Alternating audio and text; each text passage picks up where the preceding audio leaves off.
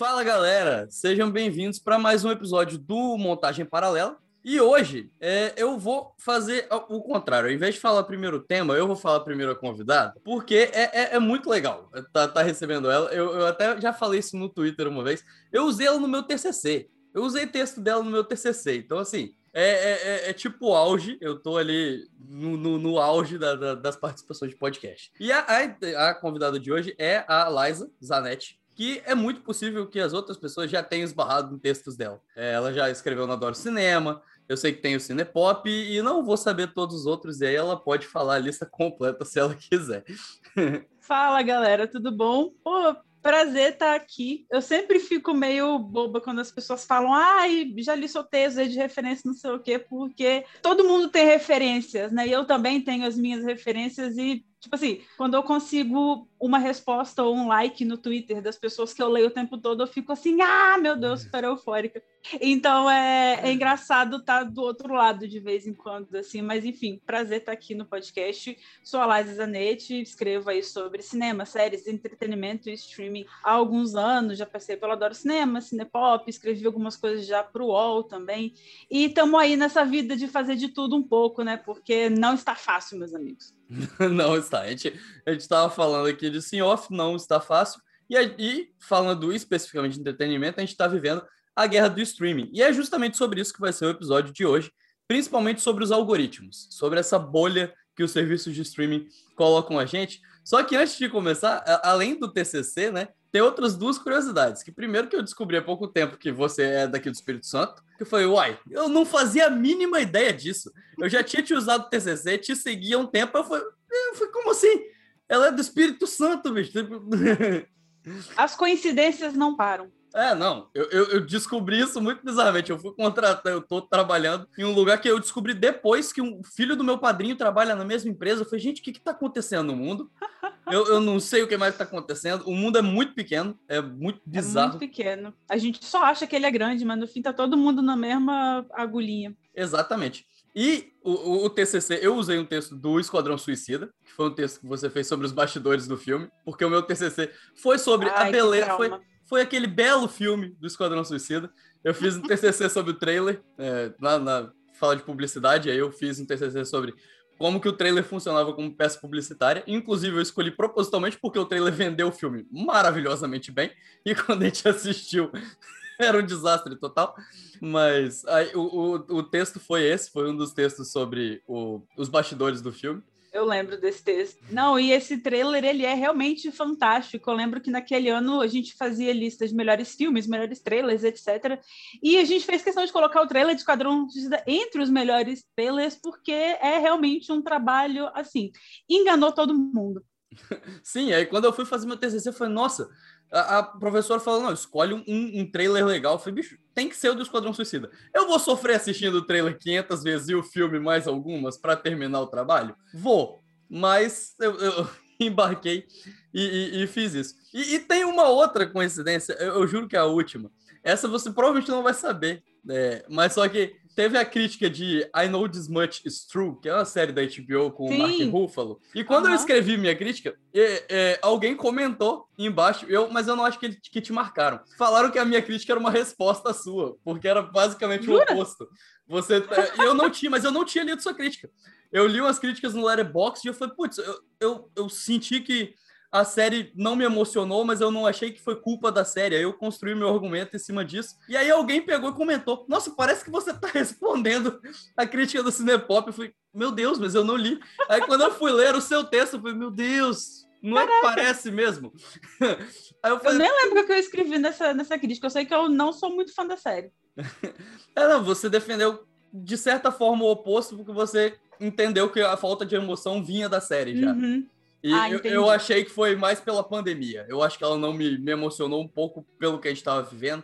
Mas assim, tá, é, tudo normal. E aí, na hora que eles falaram, na hora que eu vi que era sua crítica, eu falei, meu Deus, pensa se ela Caramba. vê. Ela vai falar que eu tô respondendo ela. Eu não, não, não fiz isso.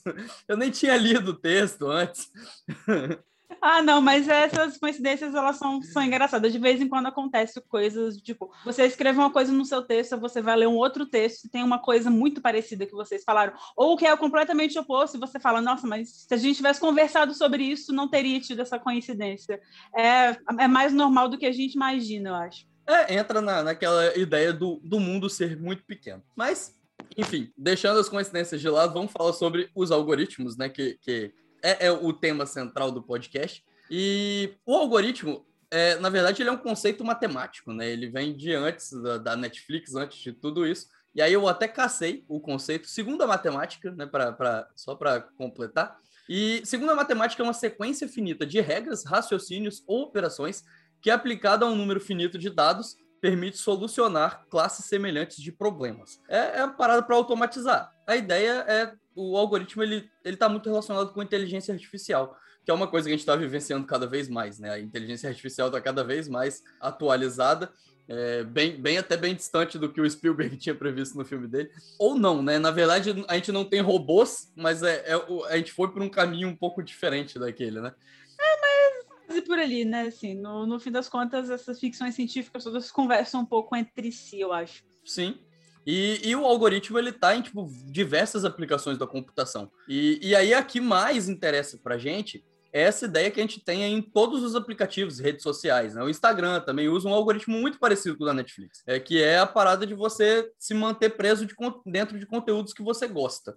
Então, o Instagram, a, o algoritmo vai te fazer assistir é, vídeos e, e, olhar as imagens de quem você interage mais. É, o Facebook, a mesma coisa. Então, são algoritmos muito parecidos e que, pelo menos na minha opinião, é, eu lembro que para o TCC, até que eu falei, eu, eu, li Jenkins, que é o que fala sobre universos é, e, e, sobre trans, é, sobre mídias e, e universos. Com, convergência midiática. É, né? convergência midiática, exato. E eu, eu lembro que eu usei um, te, um texto dele, um artigo sobre o universo compartilhado também. Ele fala muito sobre essas coisas e que isso vem de antes, né? A, essa necessidade da gente, da gente viver dentro dessa bolha que a gente fala das pessoas se colocarem em caixas, e isso é muito anterior, e esses algoritmos eles só pegaram isso para eles. Tanto que o universo compartilhado ele existe bem antes da Netflix, né? A ideia de, de construir universos compartilhados e manter as pessoas presas nesse universo vem de muito antes disso.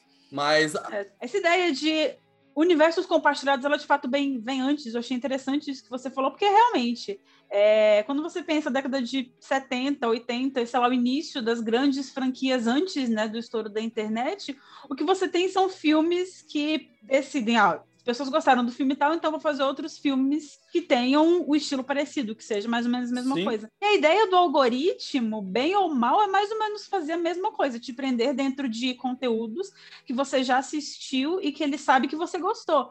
É, e aí ele te coloca nesse loop infinito de ver várias coisas que são todas parecidas. E aí que a gente entra numa questão da Netflix, né? Porque eu acho que ela ultrapassa um pouco algumas coisas por excesso de volume. Mas, de fato, o princípio, ele não é gerado pela, pelo algoritmo nem pela, pelo boom do streaming. Eu acho que essa ideia de, de segmentar as coisas dentro de caixas, ela realmente vem de antes, e o que a gente vê agora é só uma mudança de, de forma, né? Mas o conteúdo é bem parecido. Sim, é, não, no cinema dá para remontar isso até antes, é, os filmes de monstro da Universal, né, que, que... Verdade. Drácula era de um jeito, eles foram só replicando, todos eles são é, basicamente total. a mesma coisa, todas as uniões são a mesma coisa, e que, que, que é totalmente compreensível, e são bons filmes, eu não tô falando que são filmes ruins, nesse caso, porque quando a gente for puxar para Netflix, aí talvez a, a, coisa, a questão seja outra, mas é, isso é, é de muito antes, né, e a Netflix, ela só junta esses dois mundos, ela pega essa ideia do algoritmo algoritmo da computação, pega essa ideia do Jenkins de, de manter você preso nesse universo, que é um, um, elemento que é muito importante do universo. A Marvel também usa, querendo ou não, não dá pra gente dizer. A Marvel não está no, agora está no streaming, né, que tem a Disney Plus e, e aí se expandiu para séries, querendo ou não, as séries vão ter muito de algoritmo é, do que a, a, galera gostou. Com certeza a gente vai ver muita coisa parecida com WandaVision. Né? Vai ter o tempo ali de produção, mas daqui a dois anos vão ter muitas séries próximas de WandaVision, próximas do que fez sucesso ali. Então, esse algoritmo vai entrar em ação. Mas a Marvel já usava antes também. A ideia dos filmes serem parecidos, de você sempre estar ali num, numa zona de conforto, de você assistir aquele negócio um que você gosta. puxar o outro, né? E de Sim. um filme puxar o outro, você vê naquele finalzinho, você já começa a especular sobre o filme seguinte. Então,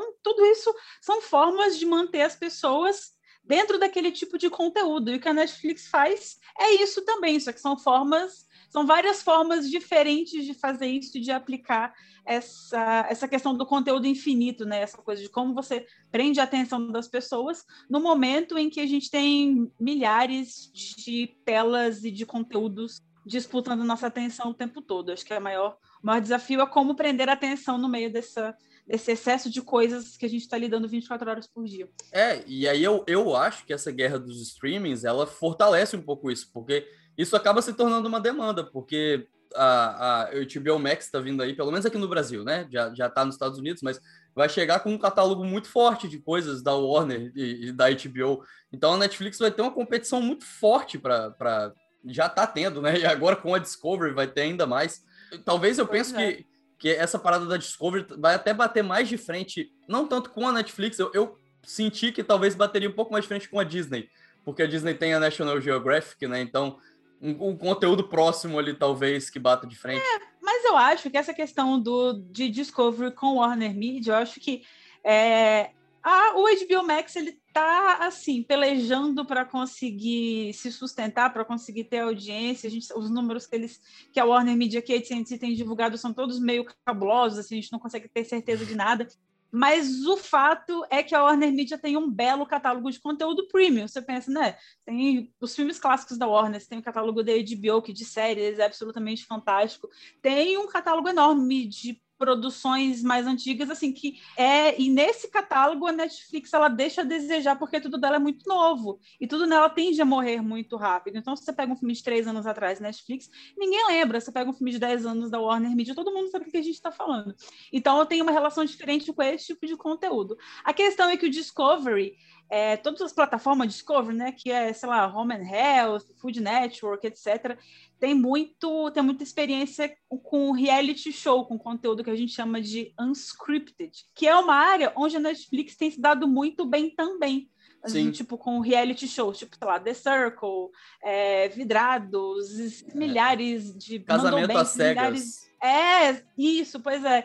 Coisas de reforma também, tipo Queer Eye, etc. Aquele da Mary Kondo. Então, são conteúdos que na Netflix tem dado muito certo. E eu é. acho que quando você junta Warner com Discovery, você tem o conteúdo premium com esse conteúdo de unscripted que que assim, o Discovery sempre fez bem, só que eu acho que o desafio para eles agora é como pegar essa audiência que estava lá na TV a cabo e convencer ela de assinar no streaming, sendo que já tem isso na Netflix. Sim. E aí eu acho que é por isso que eles chegam agora junto com a, com a Warner Media. Eu acho que vai ser um combo interessante em questão de como eles vão disputar mercado com a Netflix e Disney. E é justamente isso que, que acaba reforçando né, a necessidade de, de, de, de ter esse algoritmo. Mesmo a gente, a gente vai acabar falando da parte boa e da parte ruim do algoritmo, né? Ele tem pontos positivos e pontos negativos. E aí, empresarialmente ele é basicamente positivo. Para Netflix ele é positivo. É, dentro desse ponto, não sei até quando,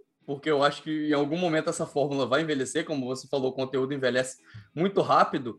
E aí, a, o fato desse conteúdo não durar tanto tempo pode ter uma influência a longo prazo. Na verdade, com certeza vai ter uma influência a longo prazo no modelo de negócio da Netflix. Mas atualmente é um modelo de negócio que é maravilhoso, que eles não se importam tanto com a qualidade das coisas que eles entregam, só precisa estar no algoritmo e ter pessoas famosas. É o caso de A Mulher na Janela, que compraram total, depois total. de 300 sessões de testes desastrosas. Tudo o filme estava o filme tava na geladeira há trocentos anos e a Netflix comprou sem se importar, porque o que importa para eles é que tenha Amy Adams no é, pôster. É. Acabou. O que importa ali é a pessoa, o rosto famoso, e, e, é de fato, tanto que você vê que agora nesse primeiro, nesses primeiros meses do ano, a Netflix teve uns meses assim de crescimento baixo, etc. E eles justificaram que isso foi por causa da falta de conteúdo. Mas não é porque faltou conteúdo, porque a Netflix lança 10 milhões de coisas toda uhum. semana. Só que faltou o conteúdo que bomba, faltou Stranger Things, faltou La Casa de Papel, faltou The Witcher, faltou o filme que vai ter Gal Gadot, Ryan Reynolds, The Rock, que vai estrear tudo no segundo semestre. Então faltou esse conteúdo. Então assim, de fato, o que dá certo na Netflix é ter gente, é ter rostos famosos, é ter aquela aquela cara que a pessoa vai abrir ali a tela da Netflix e vai reconhecer e vai querer clicar, porque história mesmo as pessoas não estão nem aí, vão ver sem se importar muito com isso. E a Netflix de uma certa forma incentiva esse tipo de, de comportamento, porque dá certo para ela, né? Então é, um, é uma máquina que se retroalimenta. É, o meu grande problema é que, sim, eu concordo que, de fato, esse algoritmo ele funciona para a Netflix, só que eu acho que ele funciona para a Netflix. Hoje eu acho que ele. Eu acho que há alguns anos o algoritmo da Netflix já foi melhor do que ele é hoje, e acho que hoje ele tem sérios problemas porque ele se comporta muito parecido com o algoritmo do YouTube, é, no sentido de, por exemplo, um exemplo prático, eu tenho dois sobrinhos pequenos, uma sobrinha de sete e um sobrinho de dois anos. Quando eu vou para casa da minha irmã, no Espírito Santo, o meu celular, obviamente, vira propriedade dos meus sobrinhos para ver coisas no YouTube, colocar uhum. na televisão. E aí, dá dois dias, a minha home do YouTube só tem vídeo infantil. Só coisa infantil, porque eu tô ali há dois dias vendo conteúdo com eles. E aí eu, eu não consigo achar mais nada do conteúdo que eu assisto, do conteúdo que eu assino. É eu ver um vídeo, dois, ele já reconfigura todo de novo. E aí eu acho que isso para o YouTube funciona, porque o YouTube é muito momentâneo. Agora, para Netflix, eu acho que isso é um problema, porque hoje em dia, quando a Netflix tem tanta coisa, ela produz tanta coisa de todos os gêneros, que às vezes quando eu paro, ultimamente, por exemplo, que eu tenho visto muito reality, muito programa na Netflix, tipo Nailed, Queer Eye e The Circle, ele só me recomenda isso, ele esquece, parece que eu já vi outras coisas. Então, é, eu chego na minha home da Netflix, eu não encontro mais nada, eu só encontro vidrados, RuPaul's Drag Race, coisas que eu não estou interessada em assistir, eu não consigo encontrar outras coisas. Então, eu acho que ele é um algoritmo que hoje em dia ele se renova constantemente e comparado com das outras plataformas, eu acho que ele é o melhor que a gente tem, mas eu acho que ele, é, ele tem se acomodado muito e, e não sei, assim, eu às vezes me canso de procurar coisa na Netflix que parece que eu só encontro os mesmos 10 filmes as mesmas três séries toda vez, sabe? É, e aí acaba é, entrando um pouquinho na, na parada do títulos aleatórios, que um, em vários textos que eu li sobre o, próprio recurso, né, da, da, galera divulgando o recurso, tinha muitos comentários da galera falando, tá, entrei e tem só repetido, só coisa que eu já vi. E, e que entra nisso, que talvez até funcionaria melhor se o, o algoritmo estivesse melhor eu acho que e, tudo isso que você falou influencia nos títulos não ajudarem tanto assim. Porque se você entrar, você vai ver coisas repetidas. No caso, a minha Netflix é uma bagunça gigantesca, porque meus irmãos assistem minha Netflix. Inclusive, assistem no meu perfil. Então, porque eles eram do perfil Kids, aí eles deixaram de ser. Foram crescendo. Então, agora eles já assistem. Outro dia, meu irmão me falar que tá assistindo Breaking Bad. Eu falei, como assim? Você tá assistindo Breaking Bad, menino? tem 15 anos. Eu falei, mas tá, ok, não, beleza, não é uma idade tão problemática pra você assistir Breaking Bad, mas que, que eu, eu tomei um susto, falei, mas não, não, não era pra você estar tá assistindo Breaking Bad, mas... E aí, não é isso... fazendo galinha pintadinha, menino? isso bagunça meu, meu, meu algoritmo todinho. E, então eu nem, eu nem me preocupo tanto em achar coisas. Eu até uso algumas táticas. Hoje eu, o que eu assisto na Netflix é o que é, é novo, que é para escrever, para, né, etc. Uhum. E, e, eu, eu caço muito o que vai sair da Netflix, porque aí eu ah, fujo, sim. eu fujo desse algoritmo indo naquelas listas que falam, ah, não, ó, tal coisa vai sair. Porque eu tenho um monte de coisa na minha lista. E aí eu uhum. não acho nada. Aí eu falo, não, Indiana Jones vai sair agora, por exemplo. Eu tô revendo. Porque eu falei, eu não posso deixar de para rever depois. Porque vai saber quando que Indiana Jones vai aparecer em outro serviço de streaming. Então eu não é, posso. Essa é uma então, boa tática. Eu assisto agora, antes dele sair, e eu uso um pouco isso. Mas é, eu, eu, vi muita gente comentando nessa parada dos títulos aleatórios, já ah, não me entregou nada novo, não me, não me serviu de nada, porque só me entrega coisas repetidas. E aí eu acho, eu que, acho que cabe não, essa falar. atualização. Eu acho que cabe essa atualização do algoritmo, talvez ele vá melhorar em breve, quem sabe, né? E, mas eu acho que influenciam as duas coisas. É, esse, esse botão de título aleatório é uma coisa que eu estava até lendo numa matéria que saiu na Vulture, quando a Netflix oficializou esse botão para todo mundo, que é uma ideia que eles tinham desde quando a Netflix foi para a internet, né? ela foi para o digital. Essa ideia já existia como uma forma de realmente replicar o modelo de televisão. Tanto que nos testes que a Netflix fez, ela fez teste com esse botão no Brasil, da forma como ele é hoje, e na França como com um modelo de grade de programação mesmo. Então tinha grade de programação lá do que ia passar. E aí, sei lá, se você se começou a passar, sei lá, é, o irlandês meia hora atrás. Se você abrir, você vai pegar o irlandês no meio e vai assistir dali para frente, sacou? Tinha esse teste também. E eles foram testando o que, que dava certo, o que, que não dava, e acabaram caindo nesse modelo que é de você colocar lá e você pegar qualquer coisa assistir do começo. O que eu acho que poderia melhorar é, de repente, eles colocarem alguma um tipo de segmentação. Mas eu acho que é uma coisa que pode vir daqui para frente. Por exemplo, assim, sei lá, eu quero assistir alguma coisa, eu tenho meia hora antes de dormir, eu quero ver alguma coisa. Aí eu ligo lá na Netflix, ele vai me colocar um episódio de uma série de uma hora. Eu não quero ver, entendeu? Eu quero ver um episódio repetido de Brooklyn Nine-Nine, eu quero ver alguma coisa assim. E aí, se ele me desse a opção dentro do título de ver alguma coisa aleatória, eu acho que funcionaria mais, eu acho que funcionaria melhor, pelo menos para mim, entendeu? Porque às vezes eu quero fazer isso, eu quero rever alguma coisa, um episódio aleatório de alguma série série, mas eu não quero escolher, eu não quero ir no primeiro episódio, eu quero pegar um episódio aleatório qualquer e ver. E aí eu acho que se ele desse opções mais de você segmentar o que, que você quer escolher, e daí ele te dá alguma coisa aleatória, seria também interessante. Nossa, isso seria, seria, seria interessante. O, o Telecine Play, por exemplo, eu, é, o que eu, é o, o, serviço que eu mais gosto das divisões deles. O da Netflix eu não, não curto tanto como eles fazem a divisão das categorias. O do Telecine Play eu gosto, por exemplo, eles têm as playlists lá e tem a playlist que é filmes com menos de 90 minutos. Tipo, é perfeito. É, não, cara, o, eu acho que de todas as conversas que eu tive em relação a isso, a gente sempre chega nessa conclusão que as listas do Telecine, elas são fantásticas, assim, porque ele te dá a lista, por exemplo, os 100 melhores filmes da década, do século, sei lá, os filmes dirigidos por mulheres, filmes com temática isso, temática aquilo, e aí você vai na lista e você vai indo, tipo, a mesma coisa que você faz é, mal comparando com o Letterboxd, por exemplo. A gente gosta do Letterboxd por causa disso, porque ele vai te dar lista, você vai ver, você vai descobrir coisas. E aí eu acho que funciona porque você sabe exatamente o que, que você está vendo, você sabe o que, que você vai procurar, sabe o que, que você vai achar. Ele é muito mais objetivo. Na Netflix, você tem que pensar na lista, buscar a lista, ele vai te dar coisas. E assim, eu acho que a bolsa da Netflix é péssima, porque às vezes, quando eles lançam temporada nova, sei lá, de La Casa de Papel, você pode buscar qualquer coisa, ele sempre vai colocar La Casa de Papel lá no topo da sua busca. Você pode sim, buscar qualquer sim. coisa aleatória que ele vai te oferecer o que ele quiser, que ele quer que você assista. Então, assim, Netflix, eu não quero ver, desista, minha filha. Eu fico muito irritada com isso, acontece o tempo todo. É, não, e, e sim, pô, essa lista do, do filmes com menos de 90 minutos já me fez bem tantas vezes, tipo, hora do almoço. Às vezes eu tenho o almoço tá, tá livre e eu tenho ali meia horinha a mais, né? porque geralmente é uma hora, a gente coloca, mas ah, tenho meia horinha a mais. Mas não dá para ver um filme de duas horas, não dá para ver um, um, filme muito longo. Putz, é uma hora e meia, você assiste ali o filme e você tá feliz. Eu acho que isso a Netflix peca. E o algoritmo também tá nisso, porque o algoritmo da Netflix tá literalmente tudo, inclusive na ordem da, da, da lista.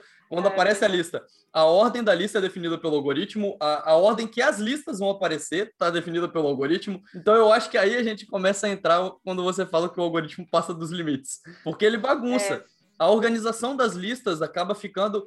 E, e aí, quando exemplo, o meu irmão entra na minha, na, no meu perfil e assiste alguma coisa, ele bagunça toda até a ordem das listas. Então, se eu quero procurar alguma coisa específica, eu às vezes tenho que ficar rolando as listas eternamente até achar, tipo, uma até coisa que é simples, coisa. tipo, filmes relacionados com o que eu acabei de assistir. E a Netflix meio que, que faz essa bagunça, o algoritmo dela cria, cria essa bagunça. Mas só para falar também sobre o algoritmo em si, às vezes as pessoas não, não, não sabem tanto que, como tudo é algoritmo, né?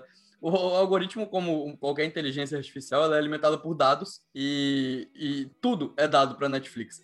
É, desde a sua interação, você fala que você gostou, que você não gostou, que você assistiu, até a foto que você escolhe lá na frente, quando eles te dão a opção dos personagens, influencia no algoritmo. Então é, é um bagulho muito assustador.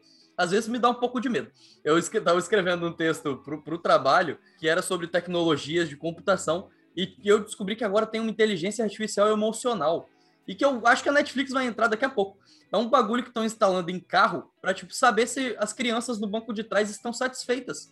É, é uma parada que eu fiquei muito assustado. Eu falei, gente, imagina quando a Netflix conseguir ler a nossa cara e falar que a gente não tá feliz. O que, que eles vão fazer? Eles vão parar os episódios no meio, vão falar, você não está feliz, troca.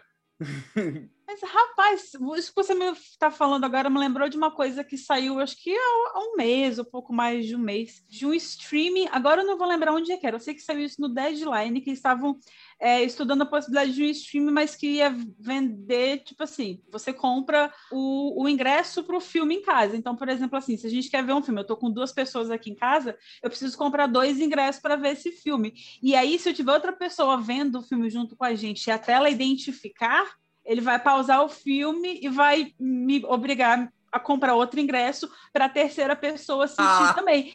Então, é tipo assim, é uma coisa que eu não sei se ela vai ser implantada, mas está em estudo para implantação, em fase de testes, não sei o quê.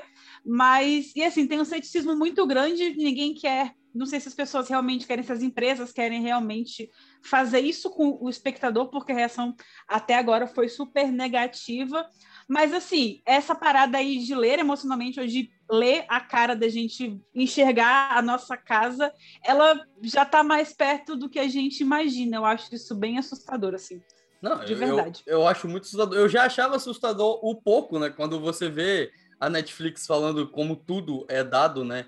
E como ela decide tudo. Tipo, até o horário que você assiste influencia. Tipo, se você assiste coisas de madrugada, é, isso muda o algoritmo. É um bagulho que é tipo. Que porque algumas coisas são muito óbvias, né? Tipo, ah, beleza, assisti um filme da década de 60, então a Netflix, apesar de que ela não vai fazer isso, porque ela não tem vários filmes da década de é, 60 para é. me, me, me sugerir. Pra te indicar. Ela só vai me sugerir mais um, que é no máximo que tem, além do outro que eu já assisti. É, é, um catálogo muito pobre de coisas é de, de, de, clássicos, né? Mas isso é óbvio, quando você pensar, beleza, eu assisti um filme de tal diretor, e se ele tem outros filmes desse diretor, ele vai me sugerir os filmes desse outro diretor. É, é, muito natural. Mas quando eu leio que a Netflix usa o, o horário que eu assisto, eu não consigo entender na, aqui na minha, na, minha, na minha cabeça como onde que isso influencia o algoritmo. Eu sei que influencia, e eu sei que com certeza eles entendem, mas eu não consigo, entendeu? Porque não é tão óbvio, não é um uso tão claro quanto você, quanto a indicação de um filme, que é o, essa é... indicação óbvia, né?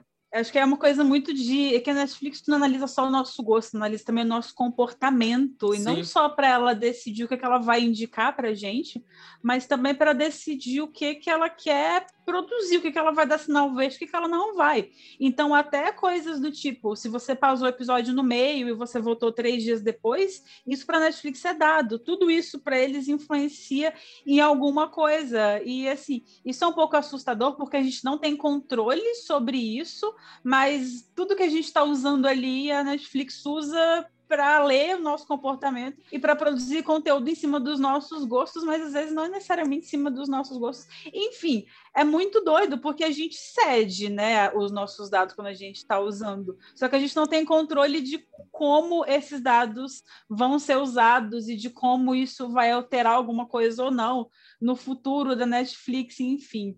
É, mas são relações muito muito, grande, assim, tudo que a gente faz transforma alguma coisa, isso é muito maluco. É, mas eu luto contra o algoritmo, porque, por exemplo, eu não coloco se eu gostei ou não do filme, só de raiva. Só para eles não saberem se eu gostei ou não, eu não marco.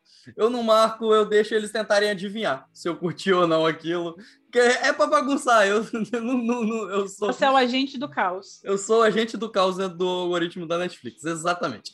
Então, eu faço, eu faço... isso de vez em quando também. Mas até o fato de você usar, os seus irmãos usarem o mesmo perfil, é. também já provoca esse caos. Então, assim, deve ser o perfil que a Netflix menos entende no mundo.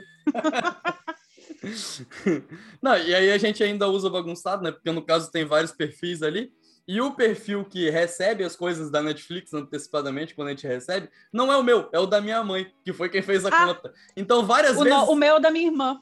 Então, várias vezes eu não assisto as coisas no perfil da, no meu perfil, eu assisto no perfil da minha mãe. Então, a Netflix literalmente não entende como que, que eu me relaciono com a plataforma, porque eu vou, eu vou, eu fico transitando entre os perfis e, e, e faço essa grande bagunça.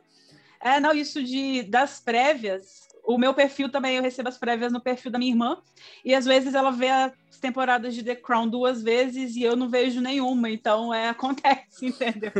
a Netflix super acha que sua irmã tipo, é a maior fã de The Crown do Brasil, porque ela assiste duas, duas vezes temporadas longas de uma hora de duração. tipo isso. Mas é, é, é, então minha mãe também eles não entendem. Mas enfim, é um pouco do caos, mas que de certa forma é legal. Mas é, é, o que acaba criando, né? A principal consequência disso é, como a gente já falou, a criação de uma bolha. É essa bolha onde a gente fica nessa zona de conforto. A Netflix quer que a gente fique nessa zona de conforto, inclusive, e que é, é muito bom para ela produzir coisas. Inclusive, eu lembro, eu fui procurar esse texto, que é um texto que eu li há muito tempo, que a Forbes fez sobre o algoritmo, e ela fala sobre House of Cards, como a Netflix já sabia que House of Cards ia ser um sucesso antes de produzir a série, porque eles cruzaram com todos os dados dos filmes do David Fincher, que na época tinha o Seven, o Clube da Luta e a rede social no streaming, e como as pessoas assistiam muito esses filmes. Então eles já sabiam que as pessoas iam gostar do David, do, do David Fincher, já sabiam que a galera gostava do Kevin Spacey, que isso não acontece mais, as pessoas não gostam mais do Kevin Spacey, mas na época as pessoas gostavam do Kevin Spacey. E, e, que gostavam de, de séries curtas e britânicas. E House of Cards é uma refilmagem de uma série britânica. Então, eles já sabiam isso, então eles produziram House of Cards. House of Cards é a primeira grande produção de algoritmo, eu acho, a gente pode dizer, que é a série que eles produziram já falando, ó, oh, isso aqui vai fazer sucesso. E te entregaram e a gente comprou. A gente entrou de cabeça e fez a série ser um sucesso. Então, assim, é, e assim, é muito doido quando você parar para pensar que House of Cards é uma das primeiras séries da Netflix, né? Então, eles não tinham o, exatamente muitos dados de parâmetro com as originais deles para comparar. Foi um, um, Eles tiro, compararam assim, com, com os filmes do David Fincher, com os filmes do Kevin é, Spacey, né?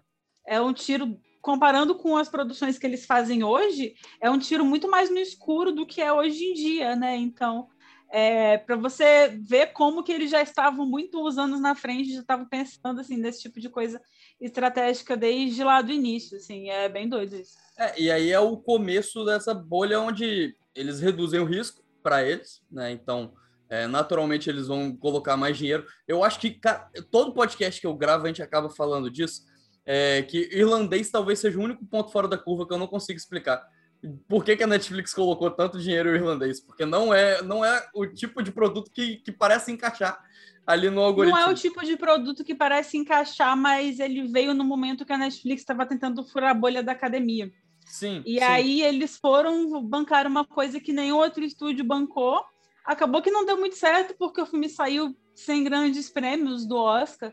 Mas eu acho que ele é o início dessa tentativa da Netflix de furar a bolha da academia e só que é esquisito, porque mesmo assim você percebe que é um filme que a Netflix ela não ela não joga para rola, ela meio que esconde tanto irlandês quanto Roma. São filmes que ficam escondidíssimos no catálogo, então é... É, é, é porque eles destoam né, dessa bolha, é. Não, é, eles são filmes que destoam. Você vai andando e é um, são filmes longos, são filmes que têm ritmos é, diferentes do, do, normal da Netflix, não são Sim. filmes acelerados, então é, eu acho que, que eles até destoam um pouco. Sempre que a gente vai falar da Netflix, todo podcast que a gente grava, a gente acaba chegando nesse assunto. Que a gente fala, putz, mas o irlandês, é, ao mesmo tempo, é a prova de que a Netflix pode fazer, se ela quiser, ela pode né, ir contra o algoritmo. Ela simplesmente não quer, de fato. Mas ela não quer, né?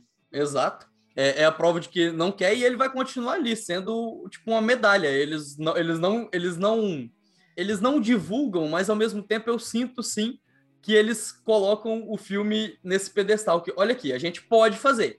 A gente não está fazendo porque a gente não quer, mas talvez em outro momento a gente faça de novo, deixando um aviso para as pessoas de que em algum momento eles vão quebrar essa bolha, mas depende deles e não da gente, sabe? Eu, eu sinto um pouco isso. É, depende deles, não da gente, só que aí a gente chega nesse problema, né? Que eles não.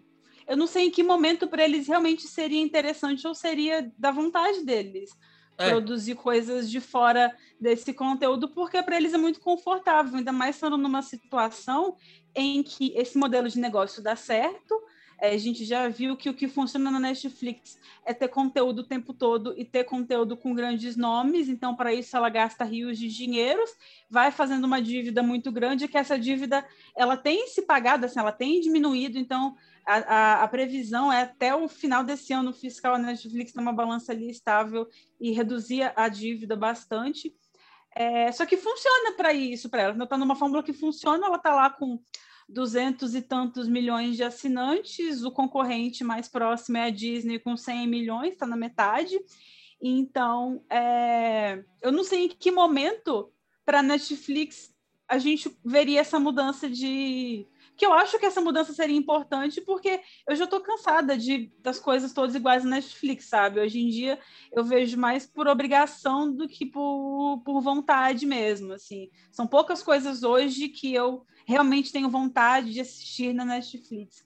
É, então, talvez as, as, talvez o acirramento da concorrência com Warner, com Disney Plus, etc., produzindo mais conteúdos, eu acho que talvez em algum momento a gente veja a Netflix tentando mudar alguma coisa. Só que eu acho que está muito confortável para ela do jeito que está. Né? Ainda mais agora que a pandemia mudou tanta coisa com estreia do cinema, então ela não precisa mais fazer esse caminho morro acima para chegar no Oscar, né?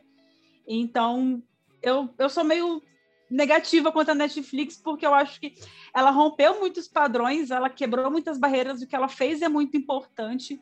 Só que hoje em dia eu tô cansada das originais Netflix. Eu prefiro ver originais da Apple, por exemplo, que é um serviço que ninguém assiste, que tem meia dúzia de séries originais, tá lá só se banca porque é da Apple, que é Apple, né, milionária. Não precisa do Apple TV Plus dar dinheiro para eles terem dinheiro para fazer as séries. E mas são as séries que são o conteúdo que eu gosto, assim. Inclusive, é...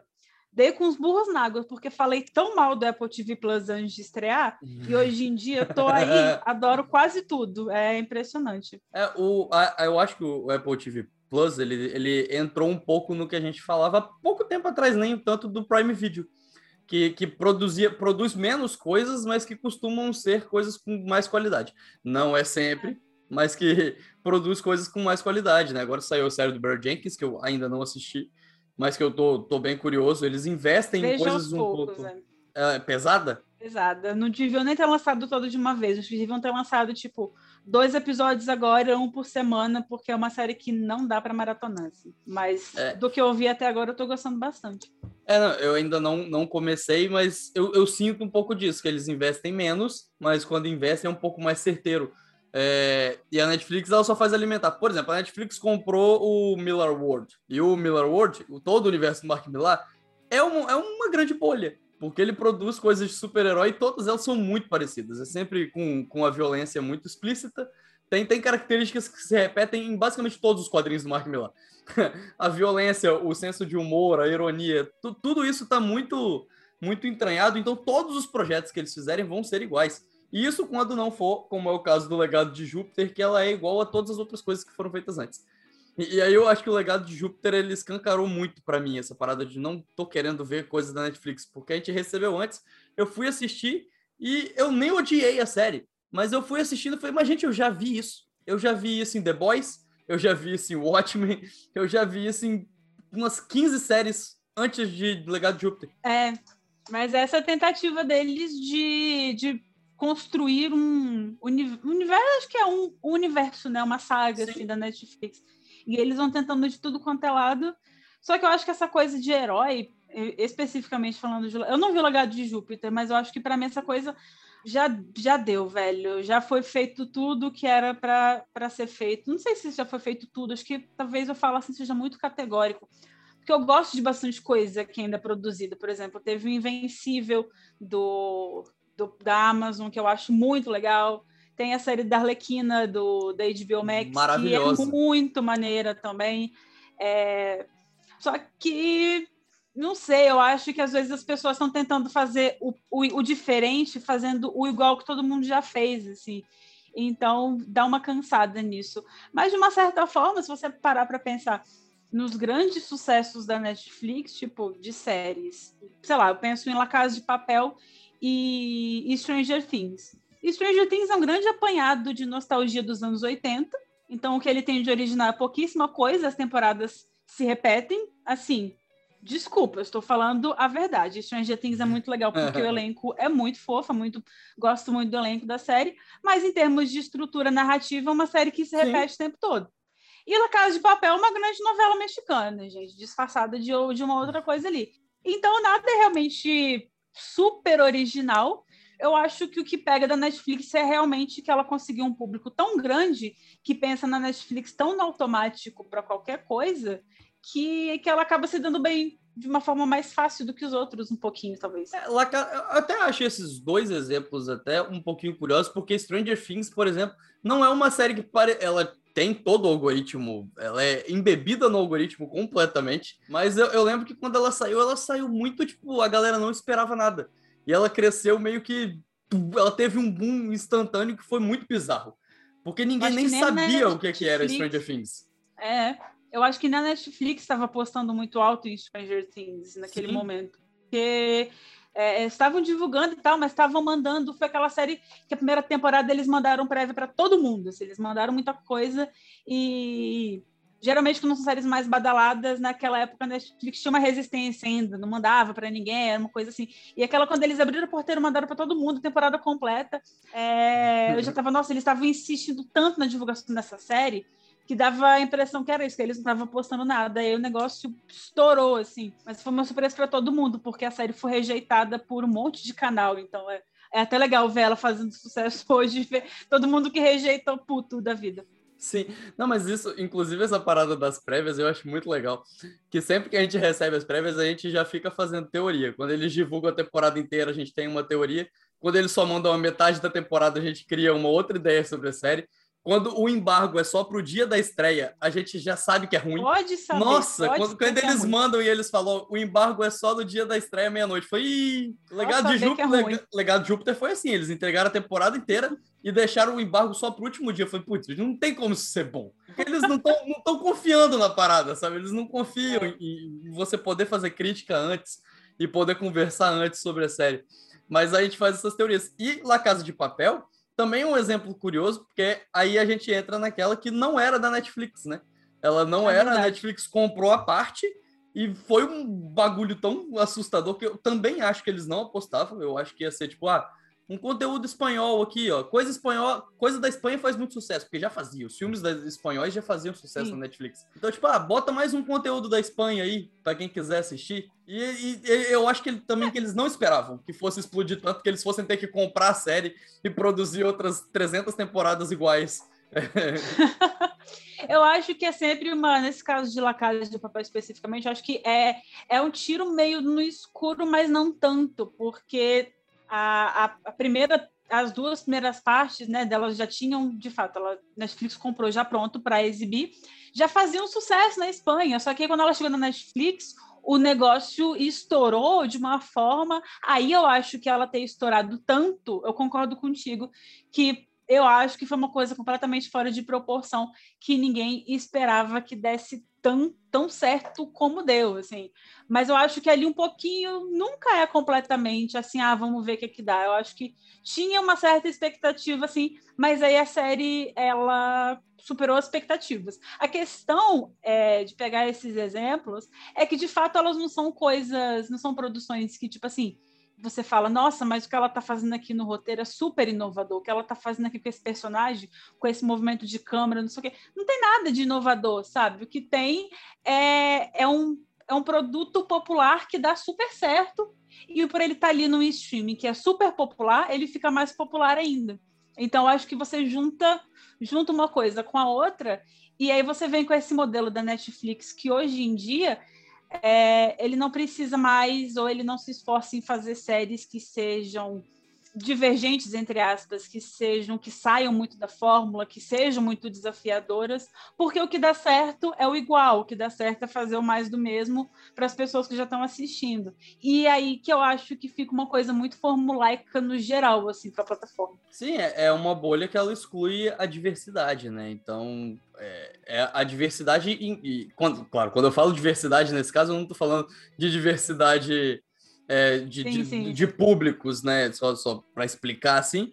Porque até que isso a Netflix tem entendido. Por Bastante. exemplo, a Netflix entendeu que existe o público. Existe público para você fazer séries é, com, com negros, séries com é, séries LGBTQ e mais. Então, é, eles entenderam que o público tá ali e que eles têm que fisgar esse público também, que faz parte do algoritmo deles fisgar esses públicos.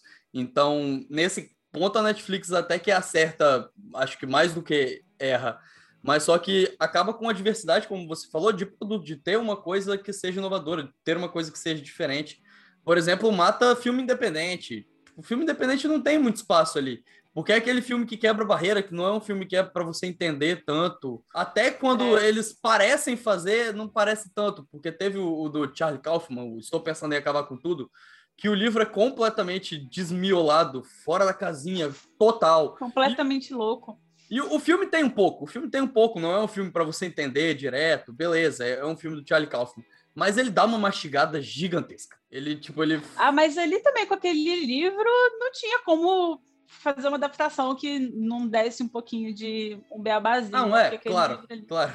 Mas assim, mas eles dão uma mastigada proposital, porque eles não Sim. querem, eles querem que você fique pensando sobre o filme, mas não tanto. Não a ponto é, de você a... não gostar, não ao ponto de você não entender. Porque se você não, não entender. Ao ponto, não ao ponto de você sair da Netflix e desligar a televisão para ficar pensando e não ver outra coisa logo em seguida. Exato, porque se você não entender aquilo, você fritar demais, não é bom para eles. É bom que você frite o suficiente para você ficar lembrando do filme. Mas se, se passar é. desse limite, eles já não vão gostar. Então eles mastigam. Não é. E eu nem acho ruim. Nesse caso, eu acho que o filme é bom e eu concordo. Eu acho que o livro ele seria mastigado. Qualquer produtor que tentasse adaptar aquele livro ia ter que dar uma mastigada, porque é, é, é daquelas coisas que você lê que você fica tipo, não, isso não tem como ser adaptado para o cinema.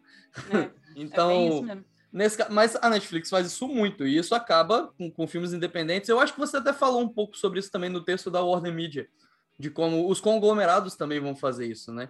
É, é eu acho que eu acho que a tendência é, é realmente facilitar o conteúdo e produzir coisas cada vez mais populares, porque se você quer popularizar o, o, a plataforma, se você quer popularizar o, os filmes que você está fazendo, a série que você está fazendo, você não precisa falar comigo, com você, com as pessoas que estão ouvindo o nosso podcast. Você precisa falar com meu tio, que está lá no interior do Espírito Santo, que só vê filme dublado e filme do Adam Sandler e do Marlon Wayans, entendeu? Você tem que falar com, com a minha irmã, que abre a Netflix e só vê o que está no top 10. Você tem que falar com as pessoas que não estão vivendo esse mundo 24 horas por dia, que nem a gente porque com essas pessoas a Netflix já fala, então a tendência é ter que falar com.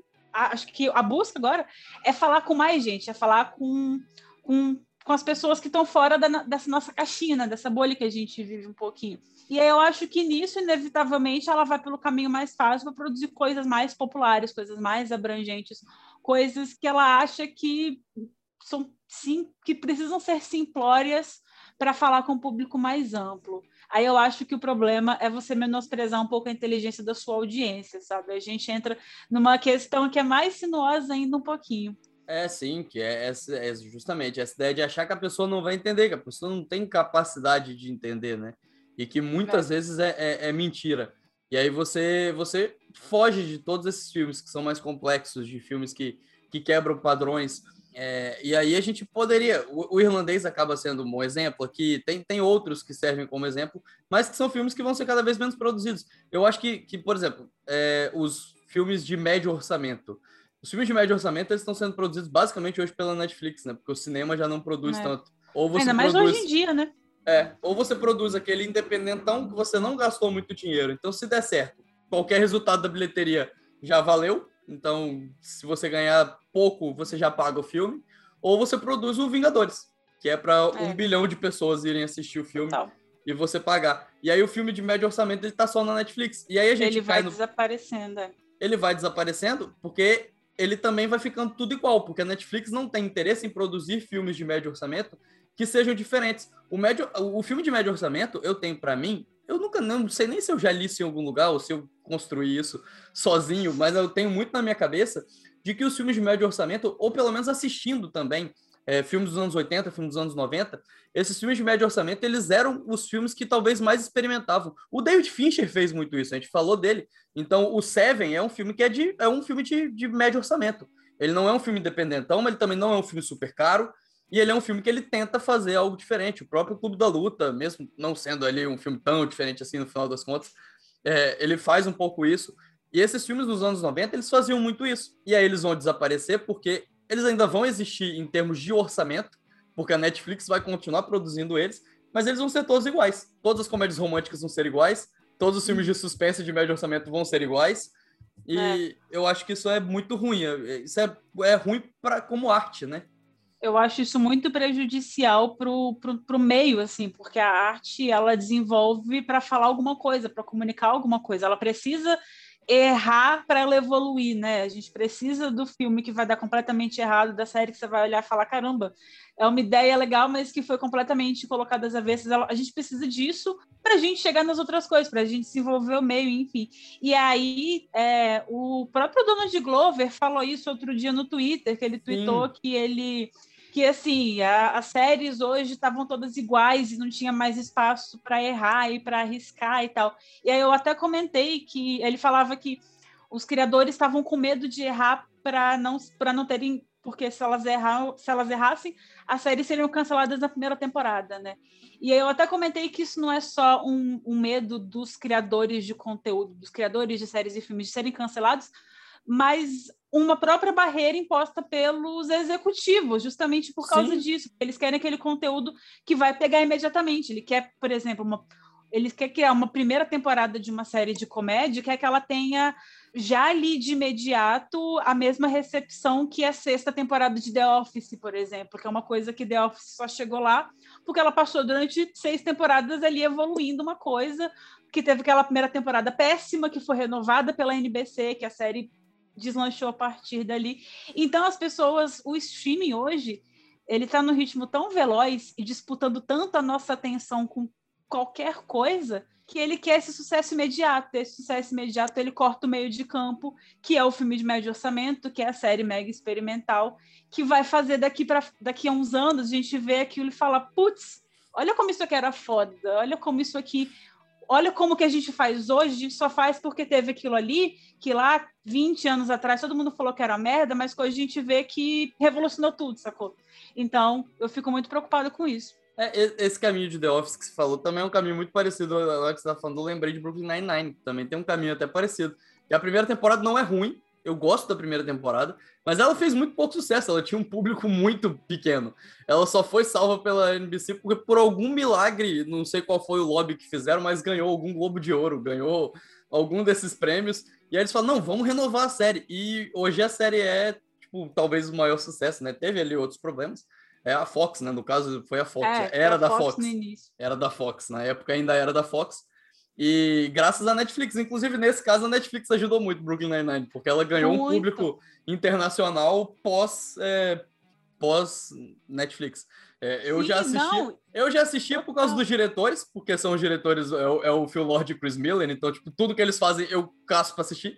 E aí eles dirigiram o primeiro episódio e eu fui assistir. Mas é aquilo que você falou, é a gente, a gente que tá que tem muito contato com isso, às vezes a gente cria essas relações diferentes. Então a gente vai procurar a série que não tá tendo audiência, mas que a gente vai assistir por causa do diretor. Mas é. o, a minha mãe, ela tá cagando para diretor. Tipo, ah, é. nossa, é o diretor tal que fez isso. Tipo, não ligo, não me importo. Então, é, é, é uma coisa que, que é da, dessa nossa bolha. E que a Netflix não é. quer ficar nessa nossa bolha, né? Só que aí também, dependendo da forma como ela produz e a forma como ela produz e oferece o conteúdo hoje em dia, ele afasta, tem afastado esse público, né? Tem me Sim. afastado da Netflix, porque eu entro lá, se eu não sei o que, é que eu quero ver, se eu não sei que lançou o filme e tal, eu provavelmente não acho, porque ela tem oferecido cada vez menos, assim. E nisso, óbvio, ela ainda fica anos-luz à frente da Amazon, por exemplo, que esconde os lançamentos de todas as formas possíveis. É, para mim, a Amazon é a pior de todas, assim, não tem comparação o quanto a Amazon esconde os próprios conteúdos.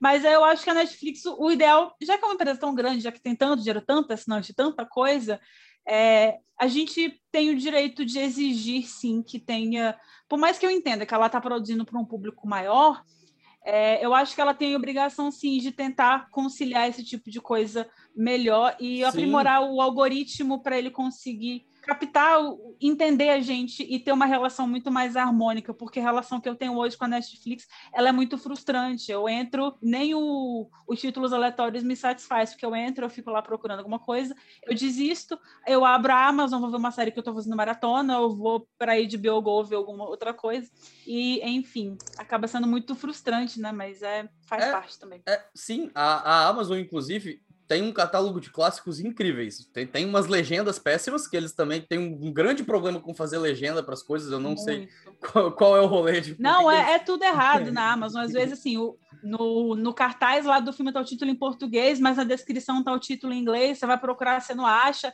É uma zona, velho. É uma bagunça. É, mas tem um catálogo de clássicos muito legais, de vários filmes que, tipo assim, você não acha em, em muitos lugares, mas que é, é muito difícil de achar você não acha. É. Você só acha as coisas por acaso. Tipo, você tem que clicar em um e começar a olhar os filmes relacionados e, e entrar nessa, nesse looping de filmes relacionados. Aí lá no final você vai achar um filme pois é. diferente é. que seja legal. Tipo, é, dá muito trabalho.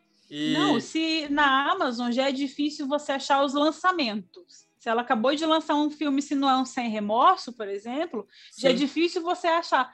Porque às vezes ele esconde, não está nem na página inicial. Eu lembro quando lançou Invencível, que é a série animada de, de animação de super-herói eu entrei, tava todo mundo falando da série. Eu falei, ah, vou ver aqui o primeiro episódio. Eu entrei na Amazon, não tava na home. Eu entrei na home de séries, não tava. Eu tive que digitar o título, eu digitei o título em português, não achei. Tive que voltar a digitar em inglês para achar. Então, assim, cara, o lançamento deles, eles estavam interessados em divulgar. Então, se é difícil a gente achar o que está sendo lançado de original da Amazon, imagina, imagina o, resto. o catálogo, sabe? É muito Sim. complicado isso. Sim, mas eu, eu concordo também com a outra parte que você estava falando, de que a gente tem que exigir sim isso, porque eu, eu fico pensando que há algum tempo atrás a gente, em teoria, seria o, o, o público que divulga as coisas, né? A gente, é, jornalistas, né, sites, as pessoas iriam dar muito peso. Se os jornalistas estivessem falando que a Netflix é ruim, é, ela ia dar muita atenção para isso. Só que hoje todo mundo produz conteúdo, então qualquer pessoa pode divulgar a série da Netflix. Inclusive muita gente que, assim... que não faz parte dessa nossa bolha e que, e que tudo que a Netflix lança aplaude e fala: Nossa, maravilhoso Netflix, vocês são maravilhosos. E aí é, cria é. esse. É, é, eu acho que a própria Netflix já criou essa bolha, que ela acha que todo mundo ama ela e que não é necessariamente uma verdade. Não, mas assim, se você parar para pensar, o que a gente estava comentando antes, que você comentou inclusive, que o que a Netflix ela busca conteúdos para um filme para dar certo na Netflix para as pessoas verem não precisa ele ser bom, precisa ter o ator conhecido, a cara conhecida. Na divulgação do conteúdo, pelo menos a estratégia que a gente vê aqui no Brasil mais perto da gente é a mesma coisa. Ele vai divulgar com o influenciador famoso, com a pessoa que, que tem muitos seguidores, etc. E, e, é o mesmo princípio do rostinho conhecido que vai virar uma plataforma de divulgação, assim. E eu não acho que necessariamente esteja errado, porque se a gente pensar nas estratégias de comunicação e marketing, é por aí mesmo, sabe? Ah, não, sim, Só como publicidade aí... eles não estão fazendo nada errado. Pois é, com publicidade acho que a Netflix dá um banho, assim, qualquer plataforma, tanto dentro da Netflix, nas redes sociais, eu acho que tudo que eles fazem é muito bem pensado e muito bem, bem arquitetado, assim, é, é muito bem feito, eu acho que é super legal mesmo. Só que aí, quando eu penso na qualidade do conteúdo que vai ficar a longo prazo, que é essa coisa do caminho do meio ser cortado, assim, que a gente estava comentando agora há pouco, eu fico muito preocupada, porque é, é, é, realmente isso que a gente já falou, porque se ela está priorizando tanto a quantidade, é, se a gente for parar para pensar nos estúdios de audiovisual daqui a uns cinco anos ou até menos, o que que a Netflix realmente trouxe de inovação para a forma como a gente produz filmes, como a forma que a gente produz séries em termos de linguagem, em termos de estrutura, sabe? Eu não sei, eu consigo, eu consigo identificar o que, que os filmes da Warner trouxeram como inovação de linguagem, que os filmes da Disney, da Pixar, etc. As séries da HBO. Mas da Netflix, assim, é um barulho muito grande, e quando eu paro para pensar em estrutura, em linguagem narrativa mesmo, eu não sei, sabe? Eu acho que até o próprio House of Cards, é, ela tem essa coisa toda super bem estudada que você falou, só que o, o personagem ali, ele tá dentro da terceira era de ouro da televisão, ele é um homem difícil, como era o, o, o Don Draper, como era o Tony Soprano, enfim, ele tá dentro ainda como era o Walter White, inclusive, então ele, ele tá dentro dessa coisa ali, eu sempre disse que, que House of Cards era a última grande série da Terceira de Ouro, e ela terminou ali já ladeira abaixo por vários motivos, enfim, mas então nem isso era completamente original, sabe, era uma coisa que, que ela pegou emprestado de alguma outra coisa, mas eu gosto das séries animadas, eu acho que de séries animadas a Netflix manda bem pra caramba. É, não, a, a Netflix também acerta, sabe? Aqui a gente tá fazendo é, um advogado é diabo, tá pegando pesado. A gente tá pegando pesado. Mas ela também acerta, às vezes ela acerta, sim. É, e, mas eu, eu concordo plenamente. Eu acho que quando a gente faz uma linha temporal da arte, né, da, da sétima arte, aí a gente pode botar audiovisual como um todo, né? Lógico, então é cinema e TV. Se a gente faz uma da, das, das TVs, a gente consegue ver essas eras muito, muito muito de um jeito muito interessante, que, que tem realmente uma renovação de linguagem, de ideias e que acompanham o mundo. Acompanha, inclusive, a política, né? Quando você vai analisando a carreira dos diretores de alguns filmes, você vai entendendo que, putz, é, John Carpenter, quando ele faz um filme, é muito próximo daquela realidade política e que hoje parece que a gente não tem tanto isso. E aí, quando é, alguém for fazer um trabalho sobre essa mesma linha temporal daqui a, sei lá, 20 anos, parece que o fenômeno da Netflix vai ficar muito mais nessa parte do marketing do que de linguagem, de fato, sabe? Tipo, ah, Sopranos revolucionou a TV, mas qual é a série da Netflix que renovou? Renovou-se né? renovou-se o jeito de assistir, mas não a linguagem, né? Não, não esse todo. É, é, é curioso. E, e, mesmo, mesmo o jeito de assistir, eu acho que hoje em dia a gente está vendo um retorno da reinvenção da roda, né? Eu acho incrível isso. As, as plataformas redescobrindo o lançamento semanal como uma estratégia que dá muito mais certo, porque a gente aproveita a famosa cauda longa de Barry Jenkins, que todo mundo usou no TCC quando fez comunicação. E, e aí, as, aos pouquinhos, a gente está vendo isso retornar, né? Com Disney Plus, Apple, Amazon, um pouco também usando. Então, é, até esse modelo de lançar as temporadas completas de uma vez da Netflix, ele, eu acho que no momento que ele foi lançado ali, deu muito certo, foi super bem aproveitado, todo mundo gostou muito. Só que hoje em dia, quando a gente tem três lançamentos de séries originais da Netflix numa sexta-feira, mais duas séries da Amazon, mais uma série de não sei o que, mais uma série de não sei aonde, você não precisa mais disso. Você olha e fala, cara, não chega, eu tenho aqui de repente 30 episódios novos para ver em um fim de semana, não tem lógica, isso não tem sentido. E aí eu acho tem que tempo vai também. ficando... É, Gente, não. E assim, eu hoje em dia, pelo menos agora, né, depois de mais de um ano dentro de casa, eu tô vendo só coisa antiga, filmes clássicos que eu já devia ter visto há muito tempo e não vi, séries que eu devia ter visto também há 10 milhões de anos e não assisti. Então, assim, coisa nova eu tenho visto cada vez menos, até porque eu tenho, tenho feito pouca crítica, então eu tô assim, bem relaxada com o lançamento. Inclusive, acho que por isso que eu tô abandonando tanto a Netflix, mas Netflix, eu vou voltar quando lançar Master of None, não se preocupe.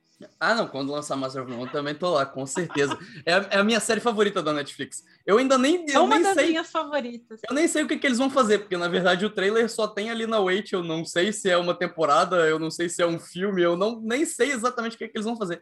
Mas eu vou embarcar, não, não interessa é. o que, que é.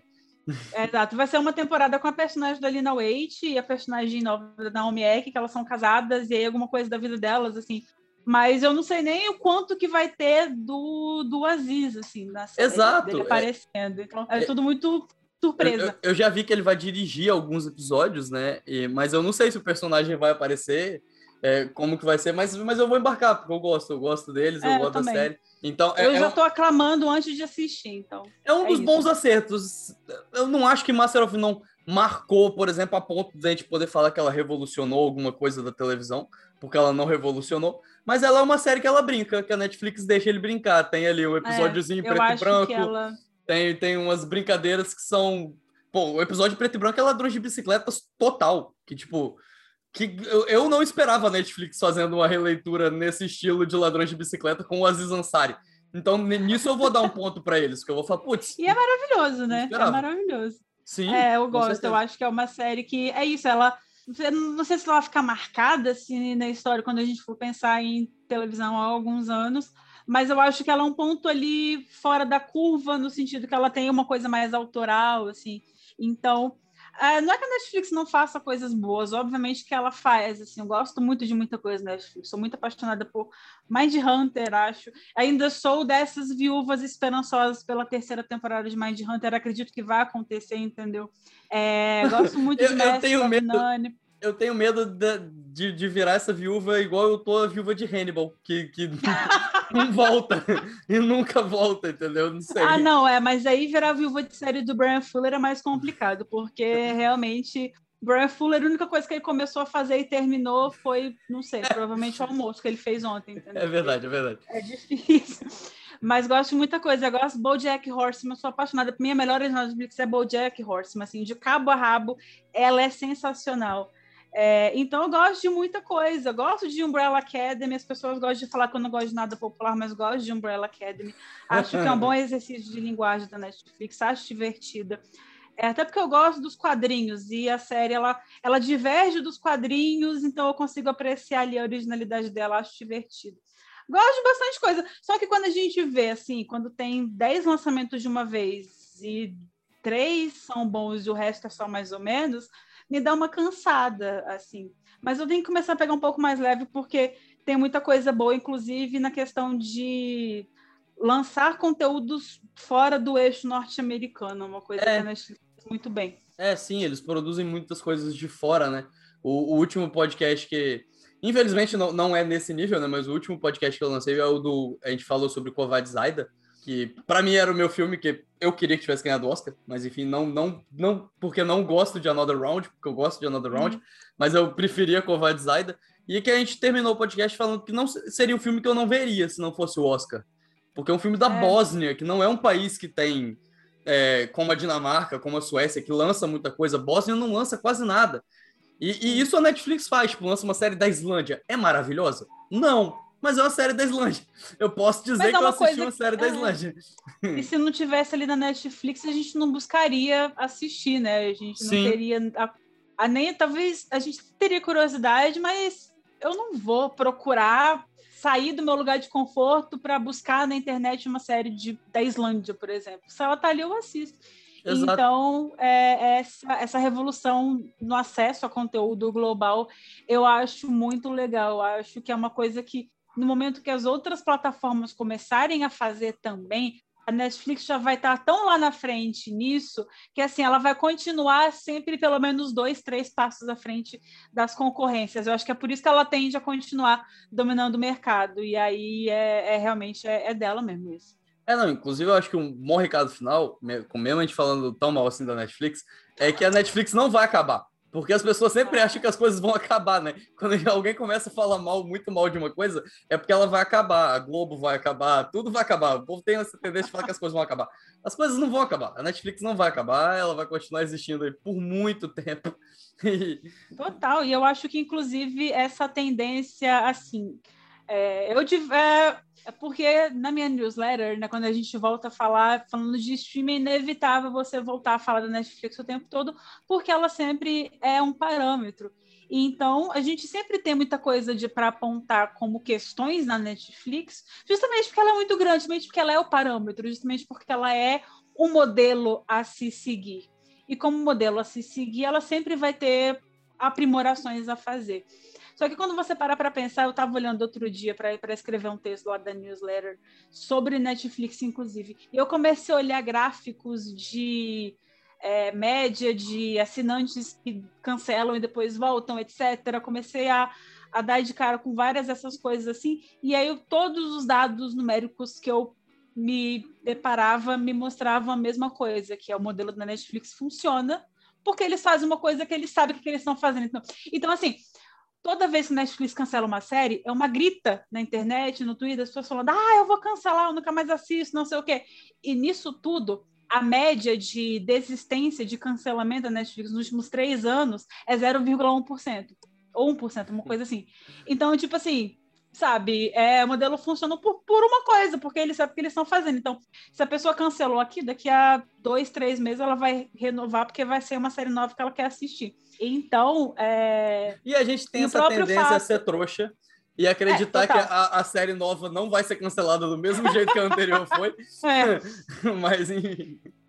É, não, é isso. Então, acho que o próprio fato da gente criticar a Netflix mostra que que é um modelo em constante evolução e o que ela está fazendo merece atenção e vai continuar merecendo atenção. É, e até para gente que produz conteúdo, tipo, ah, beleza, você, por exemplo, falou que você não está escrevendo tantas críticas ultimamente, mas a gente fez até um podcast é, falando é, de quais streamings a gente teria que, que assinar se a gente estivesse numa casa e tal, e a gente chegou à consideração que produzindo conteúdo, a, a Netflix tem que estar. Tá. Não existe um universo onde a gente tem como produzir conteúdo sem assinar Netflix. Porque. E não existe também uma casa que você, tipo assim, se você. Não existe um outro plataforma que vai ter a série animada para crianças de dois anos, que vai ter a série para adolescente, para adolescente de 12 a 14 anos, que vai ter um, um filme cabeça para o cinéfilo, que vai ter conteúdo para todos os tipos de público, sabe? Não tem quem faça isso no streaming com tanta amplitude quanto a Netflix. E aí, com isso, vem os ônus e os bônus, né? Vem a parte boa, a parte ruim. É, inclu inclusive, às vezes, por exemplo, com coisas que a Netflix compra, eu tenho um pouco dessa teoria, aí a gente já está encaminhando para o final, né? Mas assim, eu tenho um pouco dessa teoria de que, na verdade, tudo que a Netflix fez entre tantos erros e acertos, e aí tem essa toda essa questão do algoritmo que a gente falou, mas que na verdade a Netflix, é, como sai tudo mundialmente e tudo é divulgado, a gente tem um pouco dessa impressão de que sai muita coisa ruim. Mas só que ao mesmo tempo, a gente não vê o tanto de, de coisa ruim que sai da Warner que fica só nos Estados Unidos, que sai direto para DVD, que tem uns bagulho que são horroroso. É verdade, dá, dá um nunca tinha ranço. pensado nisso. E, mas só que é porque não é divulgado mundialmente, ele sai ali em DVD nos Estados Unidos e fica escondido, que ninguém mais lembra daquilo. É, e aí a Netflix, por lançar tudo mundialmente, acaba que o que é ruim faz barulho negativo também, né? Então, esse barulho ele acaba sendo é, equacionado. Por exemplo, aí a gente posso voltar para o Telecine Play, por exemplo, que principalmente agora na pandemia eles lançaram uma sessão lá do Premiere, né? Que são filmes inéditos, e que é quase tudo ruim é quase tudo um filme muito fraco. Porque o Telecine não tem, infelizmente não tem. Ainda, não é. sei, né? Não tem a bala na agulha de comprar, por exemplo, um Mulher na Janela para ser distribuído aqui com exclusividade. Então, o que eles conseguem é aquele filme B, que lá nos Estados Unidos ele saiu para ninguém assistir é. e que aqui vai chegar para gente, sabe? Então, é, é, um pouco relativo isso. É verdade. O, essa questão do acesso, ela realmente é porque é isso, na Netflix está ali para todo mundo ver, está ali na, na plataforma, na home quando sai. Então, ele acaba tendo. está mais aberto, né? Está mais sujeito a esse tipo de crítica do que outras plataformas. Nunca tinha parado para pensar nisso, faz sentido. Ah, consegui adicionar alguma coisa, tá vendo? Posso dizer que terminei esse podcast o mais longe possível do Monark. Mas eu acho que, que a gente conseguiu falar sobre tudo, e aí o espaço é seu, se você quiser divulgar qualquer coisa. É, é isso, né? adorei o convite, adorei o papo, acho que foi uma conversa bem enriquecedora. Eu gosto de conversa assim que a gente vai discutindo, a gente entra em várias vertentes dos assuntos e a gente reflete sobre várias coisas. E aí, no meio disso, a gente tira várias conclusões, a gente não é, bate o martelo sobre nada, porque eu acho que a gente está no meio que está em constante evolução. E, e, nessa coisa a gente sempre está só buscando entender, mas nunca é, definir exatamente o que, que é, o que, que não é. Porque eu acho que daqui a 10 anos a gente vai olhar para tudo isso de uma forma completamente diferente. Se de um Com dia para o outro já faz diferença, imagina com um espaço de tempo maior, né? Mas é isso, queria agradecer pelo convite, agradecer pelo espaço e divulgar, né? Tô lá no Twitter sempre reclamando, arroba Zanete. É. E na minha newsletter, que é a Guerra do Stream, onde eu tenho escrito mais conteúdo sobre, sobre plataformas de streaming, enfim, sobre esse tipo de coisa mais a ver com, com o papo aqui de hoje, que é a Guerra do Stream lá no Substack. E só chegar lá, é tudo de graça para a gente bater papo. Valeu. Eu vou colocar os links aqui e esse podcast vai sair na segunda que vem. Então já vai ter saído de sexta, mas o de sexta vai ter muito conteúdo, que eu já sei, porque vai ter. Vai, vai acabam as apresentações ali da semana é... nos Estados Unidos, então é uma newsletter que vai ter muita coisa, com certeza. Vai ter bastante coisa. Inclusive, falar de novo dessa questão da Warner e de tudo que tiver saído nessa semana aí, maluca. Exato. E aí eu também quero agradecer. Muito obrigado por ter topado, foi, foi incrível. E, e é isso. O podcast vai sair e como a gente falou, é um conteúdo em constante mudança. Então, se pá, a gente pode gravar outro podcast desse daqui a pouco tempo, vai ter tudo mudado. Então, os é. comentários são muito legais. Se a galera tiver alguma coisa para falar, pode soltar aí. E aí eu também é vou é finalizar com o meu jabá, porque o Odisseia tem o seu serviço de assinatura no PicPay. Então, se você quiser ajudar a gente a ficar produzindo esses conteúdos, tem lá a partezinha de quero ajudar, que só tem essa por enquanto. Um dia a gente adiciona outras coisas, mas por enquanto tem só o quero ajudar. E é isso. Muito obrigado e até a próxima. Valeu, gente. Tchau, tchau.